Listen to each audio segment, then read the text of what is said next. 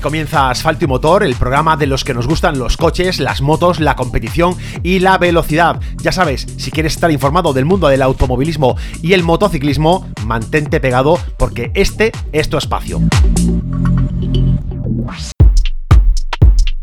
Este fin de semana, Sebastián Ogier se ha alzado con su séptimo título del Campeonato del Mundo de Rallys. Por cierto, con tres constructores diferentes, cuatro si contamos el Campeonato Mundial Junior conseguido con Citroën en el año 2008. Esta hazaña está al alcance de muy pocos, tan pocos como que el único que con anterioridad lo había logrado es el mítico Yuha Kankunen.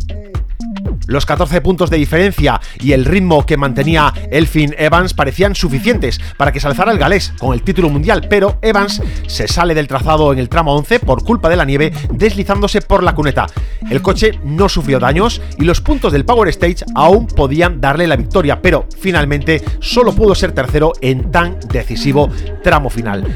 La climatología ha sido, sin dudas, una de las grandes protagonistas del fin de semana, afectando de manera decisiva en el resultado. El propio Sufrió, y mucho, durante los últimos kilómetros del Power Stage, cuando los limpiaparabrisas de su Toyota Yaris fallaron y lo dejaron con una visibilidad muy limitada por el barro.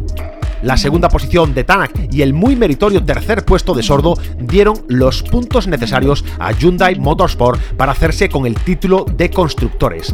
Por cierto, Sordo marcó el mejor tiempo en hasta cinco tramos que por momentos lo colocaron como líder del Gran Premio o segundo sobre Tanak. Finalmente fue tercero. Puntos decisivos los aportados por Sordo para hacer de su marca, de Hyundai Motorsport, campeona del mundo de constructores.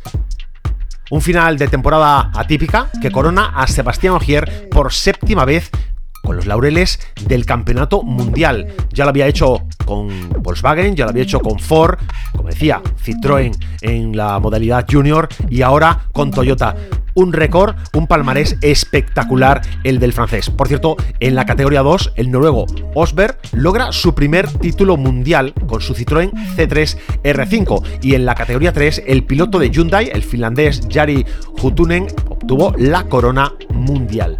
Y en la categoría junior, Tom Christensen consiguió con su Ford Fiesta Rally 4 alzarse a lo más alto del cajón en Monza y cerrar la temporada como campeón mundial junior. Como veis, un final de esta típica temporada emocionante hasta el último tramo y que ya dentro de poco más de un mes dará comienzo la temporada 2021 con Monte Carlo a partir del día 21 de enero. Estamos deseando ya que comience la acción y mientras tanto te mantendremos informado de la actualidad que surja en torno al Mundial de Rallys y en general de cualquier competición deportiva. Ya sabes, tenemos ahí en ciernes el Dakar, así que muy atento, como os digo, búscanos en las plataformas digitales porque vamos a tope con los coches, con las motos, con la competición. Recuerda, asfalto y motor.